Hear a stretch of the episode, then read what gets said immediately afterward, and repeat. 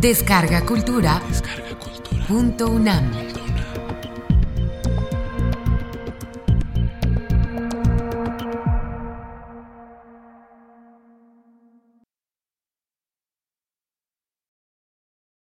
A partir de 1914.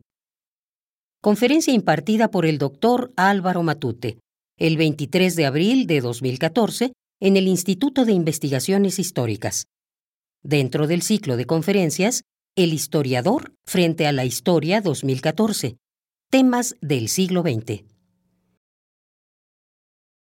A partir de 1914, da comienzo el llamado siglo XX histórico, diferenciado del cronológico, en opinión de muy serios y documentados historiadores.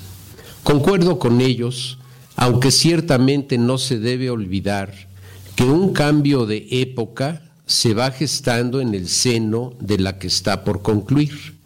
Pero es innegable que el siglo XX histórico tiene su comienzo a mediados de 1914, cuando estalla la Gran Guerra Europea. Aquí comienza otra cosa, un problema.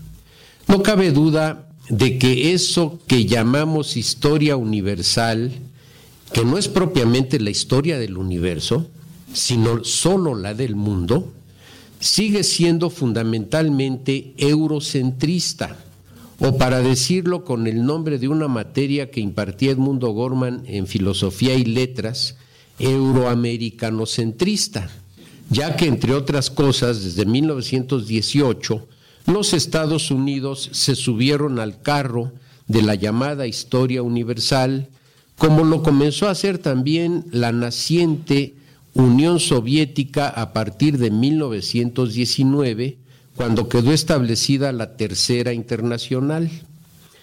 El mundo incorporó otros territorios.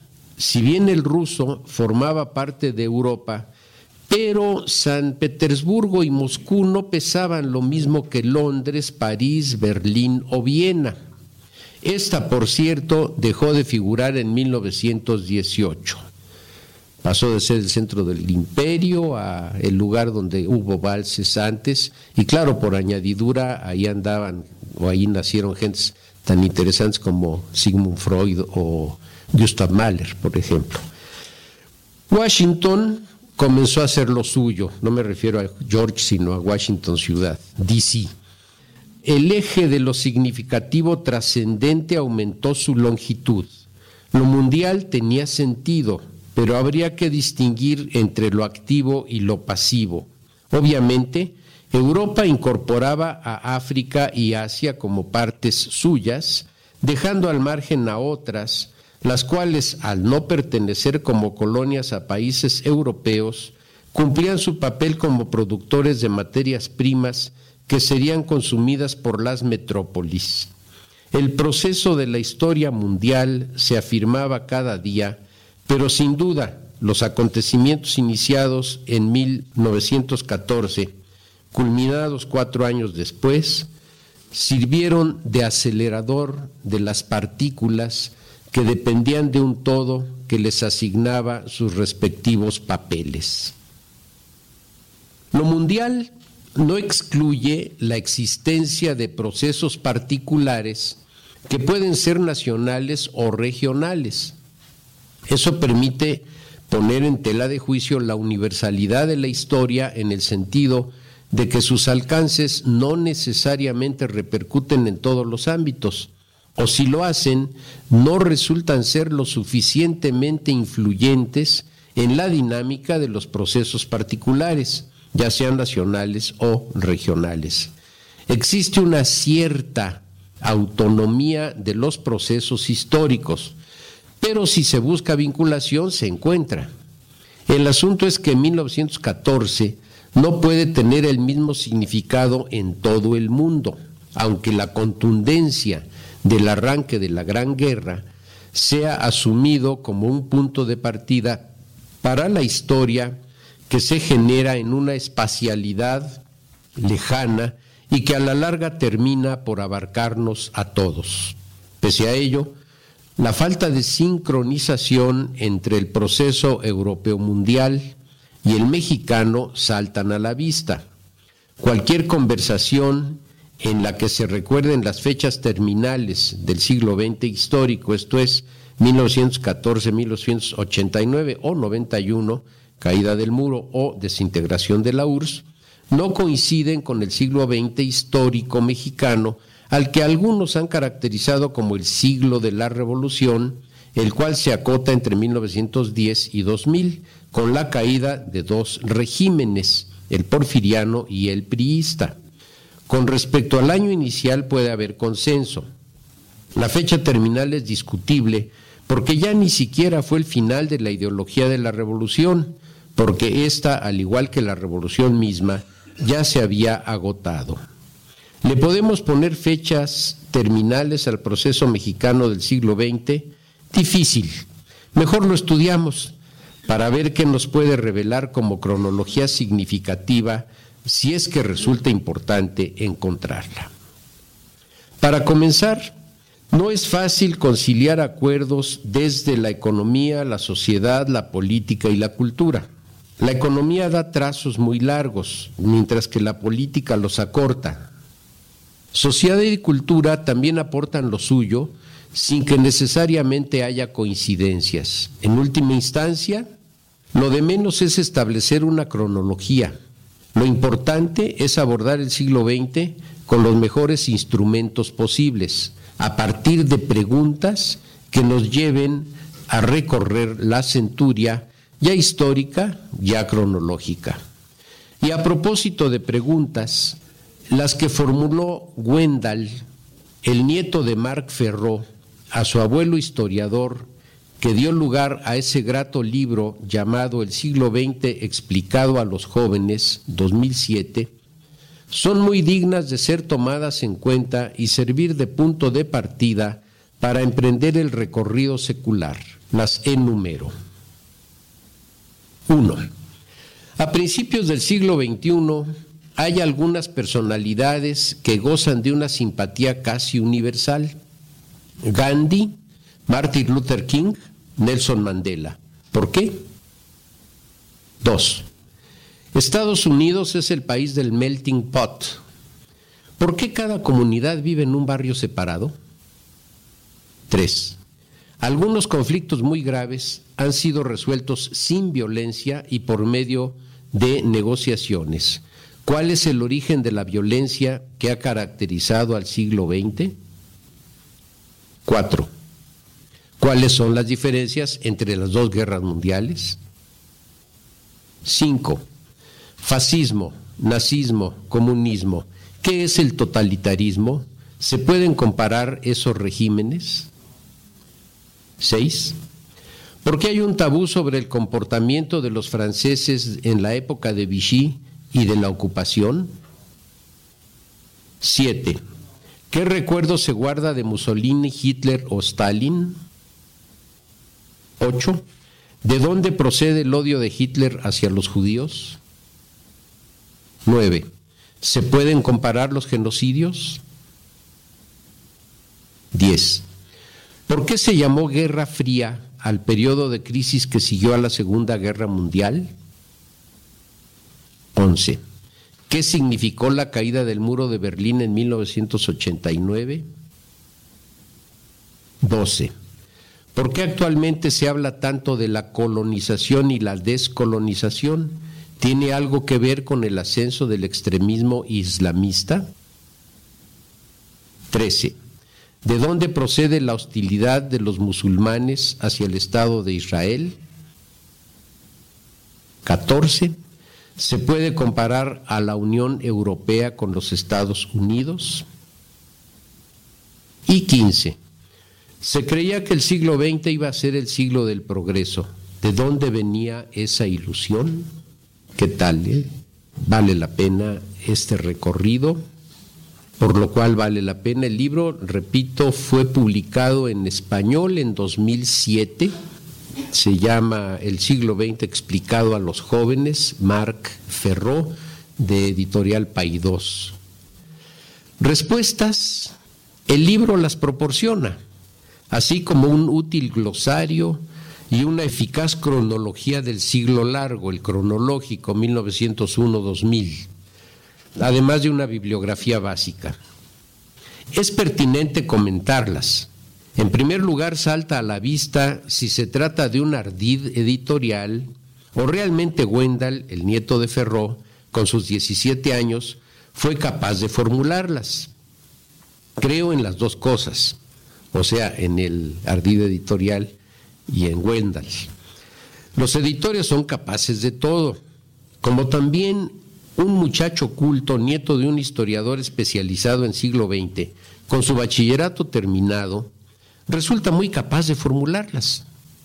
Mi trato de 40 años con estudiantes de primer año de historia, con 18 años de edad e inclusive algunos de 17, me indica que sí pueden hacerlas. Obviamente, y aquí viene la segunda consideración, son propias de un joven francés. Son eurocentristas.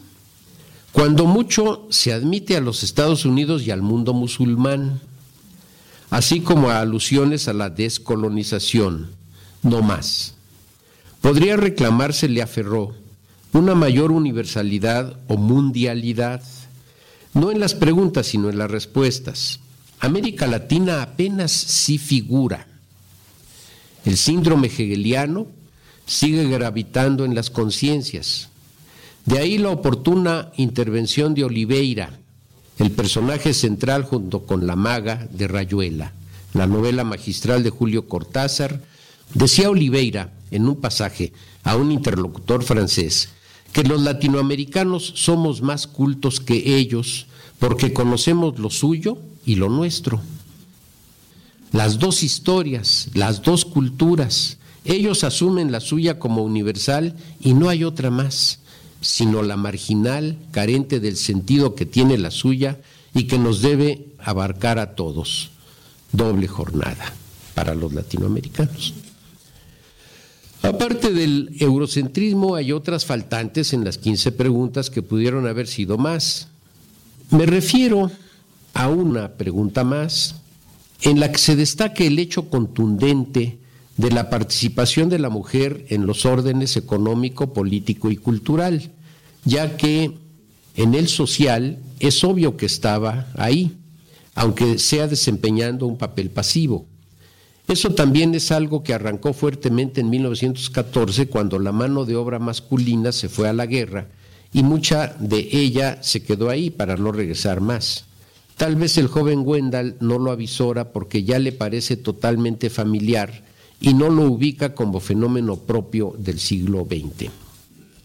Volviendo a las preguntas, son sin duda pertinentes y abarcantes, con la posible excepción de la relativa a Vichy, que un francés no puede omitir, pero a los demás nos puede no ser tan esencial.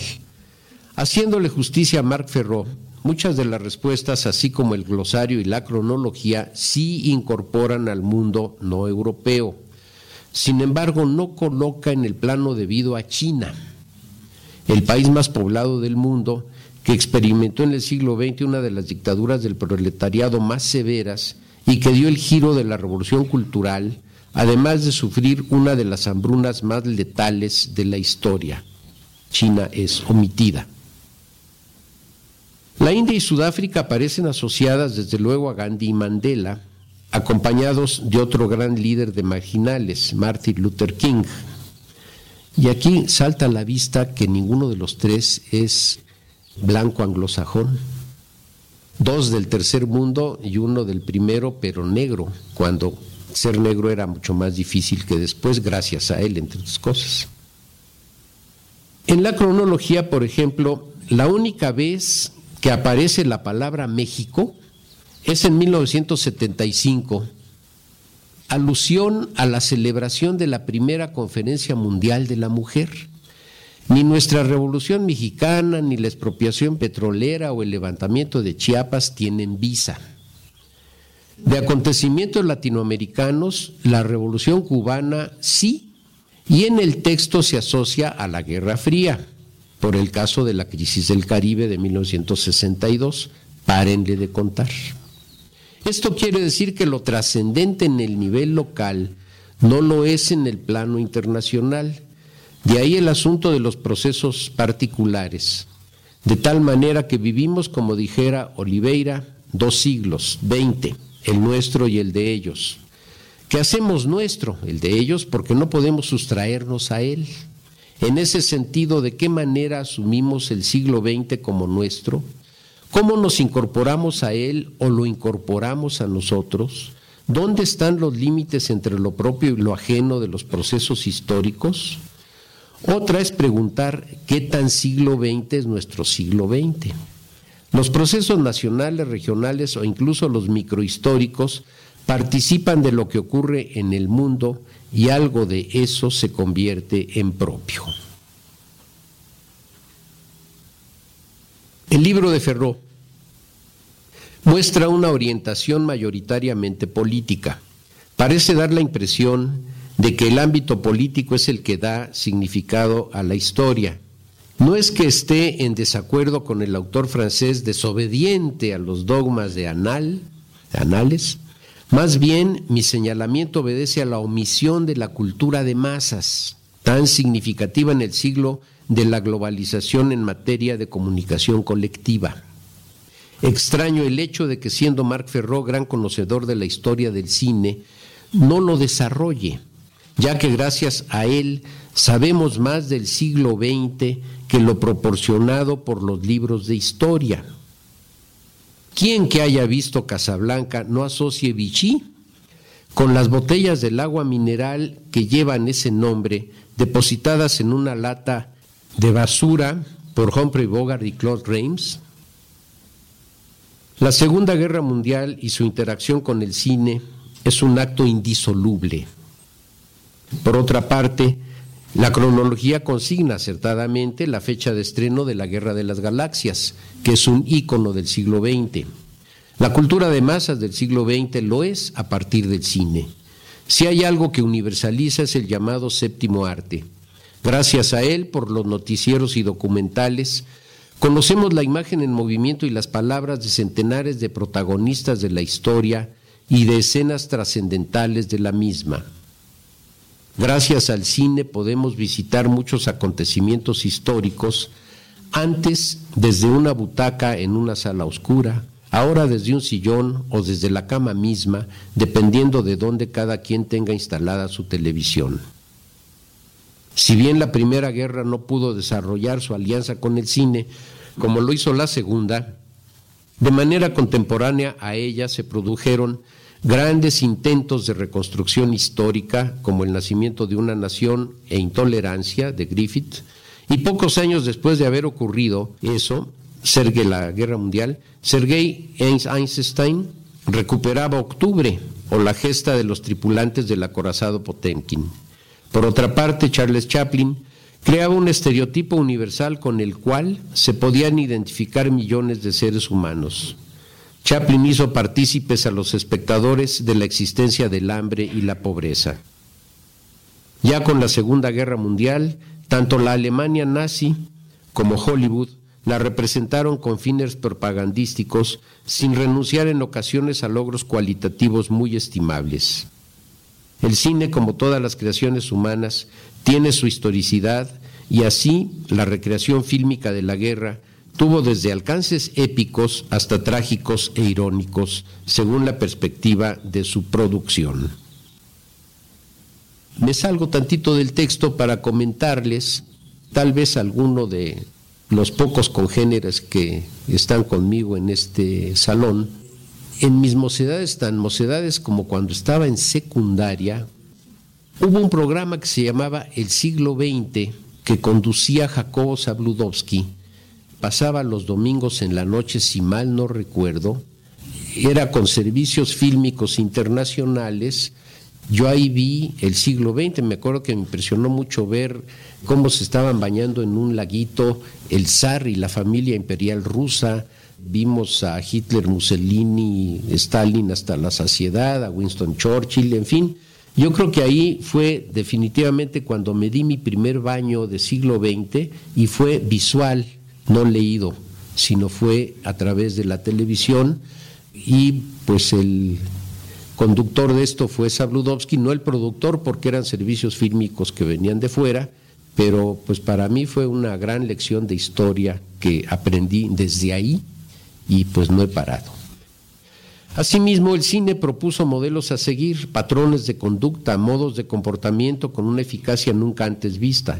Propició asimismo el culto a quienes aparecían en las pantallas, convirtiéndolos en íconos del siglo.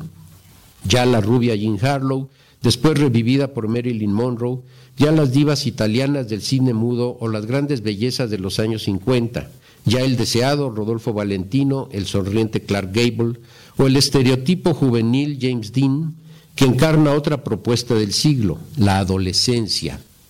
Según mi querida amiga Andrea Sánchez Quintanar, la adolescencia era un invento del capitalismo, porque antes se pasaba, bueno, aquí lo digo, que pasábamos de ser niños a adultos y el adolescente fue una creación del siglo XX.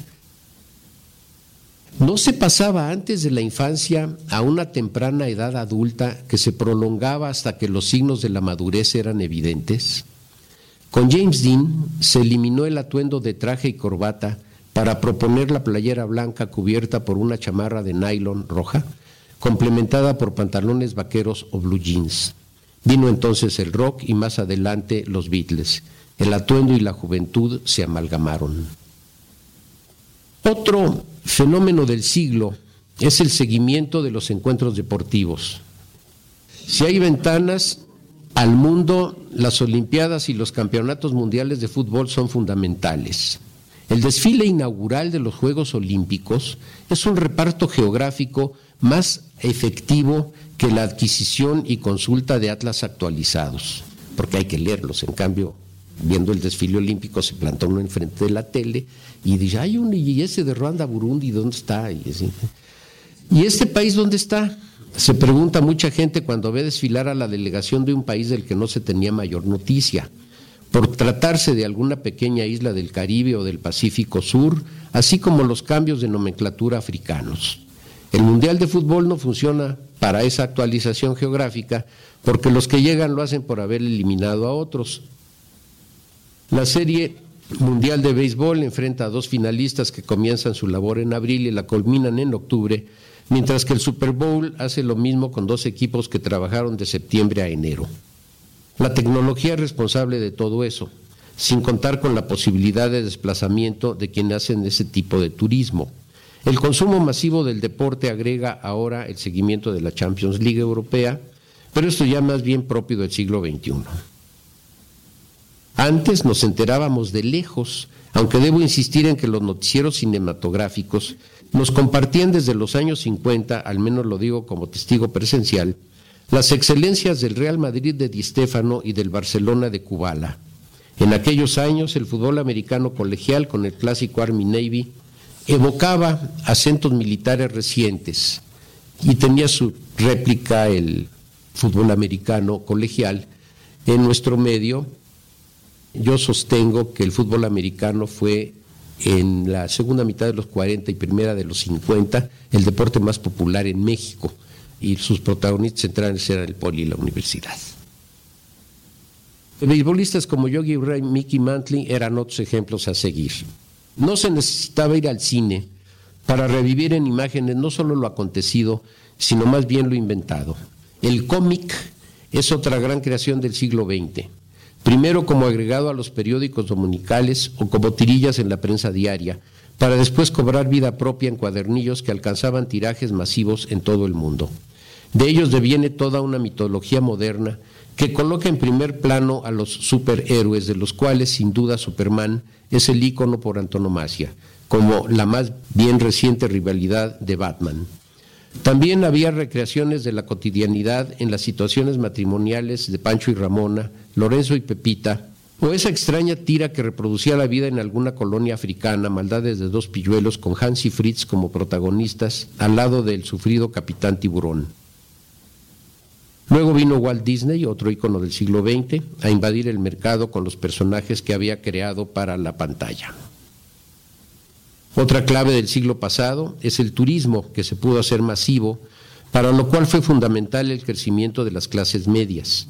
El veraneo aristocrático de la Belle Époque se convirtió en una necesidad de quienes lo pueden pagar, despojándolo precisamente del acento aristocratizante. También se volvió masivo hasta convertir al turismo en fuente de ingresos muy significativa de los productos internos brutos. El desarrollo de tecnologías dirigidas a los requerimientos bélicos en tiempos de paz revirtieron en la vida cotidiana para transformar usos y costumbres. El siglo XX es el de la luz eléctrica y del aprovechamiento de esta energía para cocinar, lavar, planchar, mantener los alimentos durante más tiempo que el del consumo inmediato.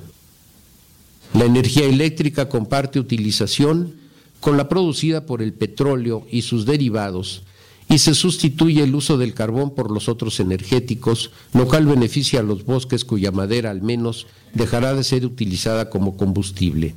Lamentablemente no se evita la deforestación.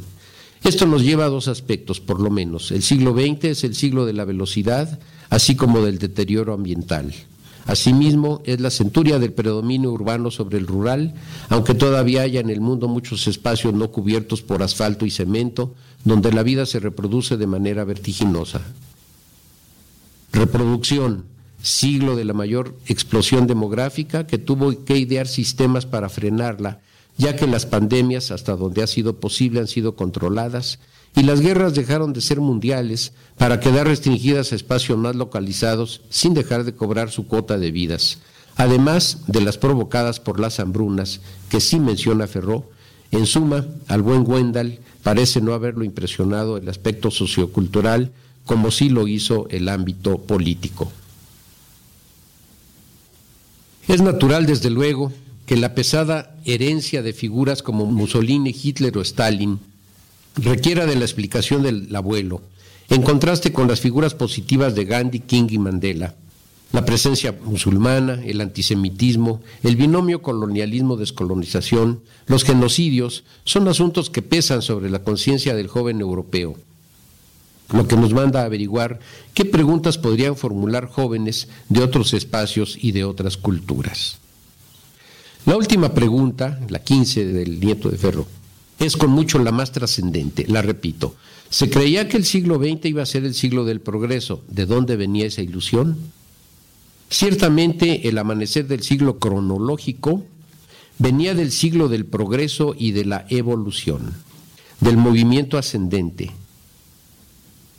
El desarrollo científico y tecnológico hizo que apenas en 1903 un par de hermanos se elevaran unos cuantos metros del suelo ya se podían enviar mensajes de uno a otro continente sin necesidad del correo y escuchar la voz sin que el interlocutor estuviera presente, sino a través de un aparato adosado a la pared.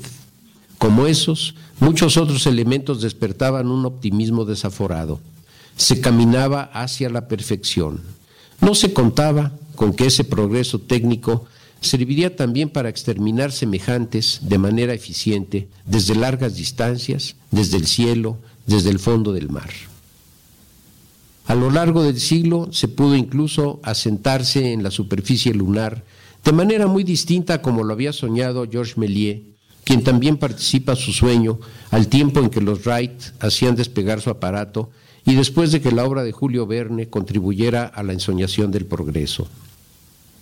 Hubo, entre tanto, la fisión del átomo y sus nefastas consecuencias en Hiroshima y Nagasaki y el montón de pruebas nucleares llevadas a cabo en el desierto de Arizona, Nuevo México, en los atolones del Pacífico Sur, que bastante daño le deben haber hecho al medio ambiente, pero en aquel tiempo nadie decía ni pío y nada más en los noticieros de la tele o del cine veíamos cómo se formaban los enormes hongos producidos por la explosión. Claro que no todo es negro, también hay sulfamidas y antibióticos, gracias a los cuales muere menos gente. En Midnight in Paris, película que estimo mucho, cuando Zelda Fitzgerald se va a tirar desde una orilla del Sena al río, la detienen los personajes Adriana y Jill y la calman a, a Zelda Fitzgerald y le dice ten, toma un Valium. Dice, ¿qué es eso? Es la píldora del futuro. Este, con lo cual, gracias a ese delicioso anacronismo, salvan en uno de sus múltiples intentos de suicidio a la mujer de Scott Fitzgerald. No se puede vivir de espaldas al progreso, pero tampoco es la gran panacea. Los reclamos forman una larga lista. No toda la población se beneficia con el progreso. El medio ambiente sufre serios deterioros, no solo cuando hay desastres mayores, sino cotidianamente. En suma, no es lo que se esperaba al comenzar el siglo. Los mismos propulsores del progreso tecnológico han desarrollado la práctica de la obsolescencia planeada para incrementar el consumo y propiciar la adquisición de lo último en el mercado. Si el beneficio fuera para todos, tal vez podríamos equipararnos a los ilustrados. La historia transcurrida enseña que no puede ser así. Se pone en tela de juicio el hecho de que el progreso sea lo que le da sentido a la historia. Es solo parte, pero no el todo. Un joven ruso de principios de los años 60, no tan joven como Wendell, al que casi le doblaría la edad entonces, Yevgeny Evtushenko, escribió, siglo XX, que engendraste el satélite, dolor y niebla en ti no tienes límites. Eres un siglo de nobleza y de miedo, siglo asesino de tus propias ideas. Mira, mira a esos jóvenes, son dueños de la cólera. ¿Cómo pesa su cólera y su mirada, su desprecio? Desprecian partidos y gobiernos, desprecian a la iglesia y a los falsos profetas, desprecian a la mujer y al implacable rostro de la tierra, y hasta el desprecio de su propio desprecio. Para ellos el siglo no es un padre, sino un padrastro cruel. Todo para ellos es disgusto y se exasperan. Siglo XX que engendraste el satélite, arráncalos de la sombra y de la incertidumbre. El satélite gracias al cual hoy en día, casi 60 años después de que el primero fuera lanzado al espacio, podemos ver hasta el techo de nuestras casas. Sin embargo, engendró cólera y desprecio, no resolvió problemas, simplemente convivió con ellos. Otro escritor un poco menos joven que Ptushenko, Günter Grass, nacido en 27, Eptushenko en 33, evoca en mi siglo, gran libro, un ámbito dominado por la ironía. Su espléndido recorrido por el 20, hecho desde una perspectiva personal, no le resta perspectiva histórica, la cual aborda sin estar tamizada por la severidad de las ciencias sociales, sino por una memoria de lo vivido, leído, escuchado, visto desde una Alemania con guerra y posguerra y una Europa que se le abre todavía con las heridas frescas de lo concluido en 1945.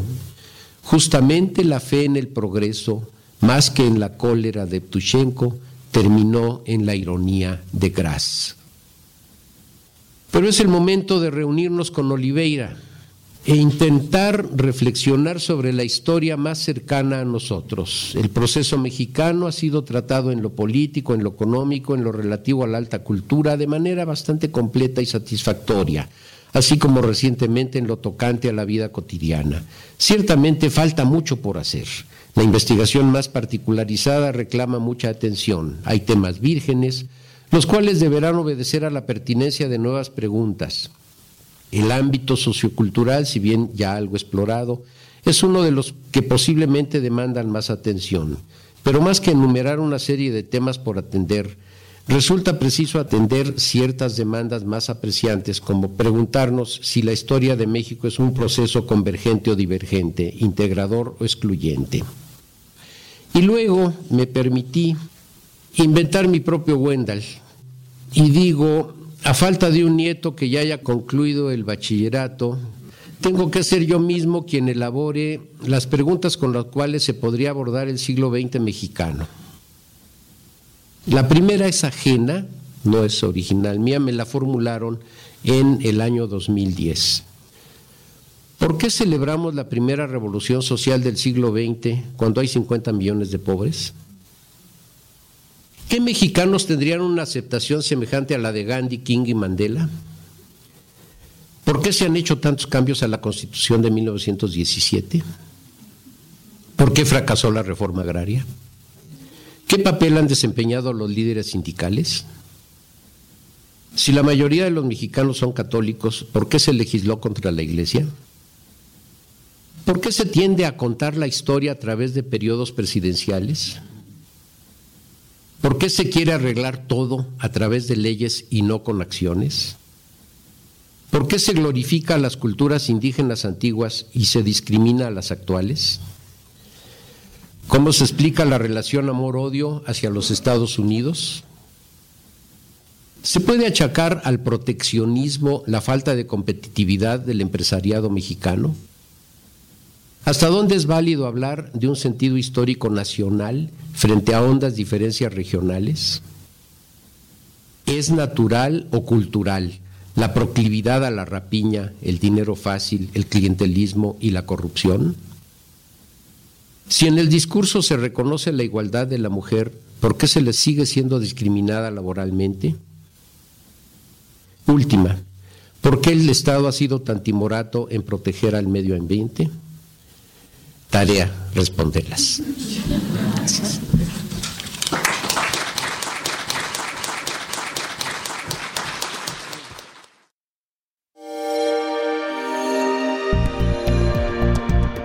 Descarga Cultura. Descarga Cultura. Punto UNAM.